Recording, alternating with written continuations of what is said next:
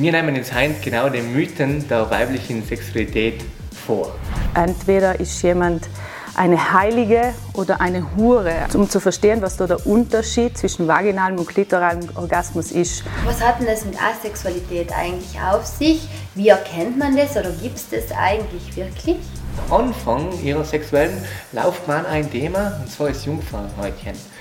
Und das hat sich irgendwie so zu dem Selbstbild der Frau auch entwickelt. Ach, ich muss auch nicht so viel, ich muss nicht unbedingt Sex haben, ich bin sonst auch glücklich, ich muss nicht unbedingt einen Orgasmus haben. Aber wenn wir ähm, genauer hinschauen, dann wissen wir, Frauen haben nicht weniger Lust auf Sex als Männer, überhaupt nicht. Wie kann man ja, seine eigene Lust finden? Kann man das so, so formulieren, die Frage?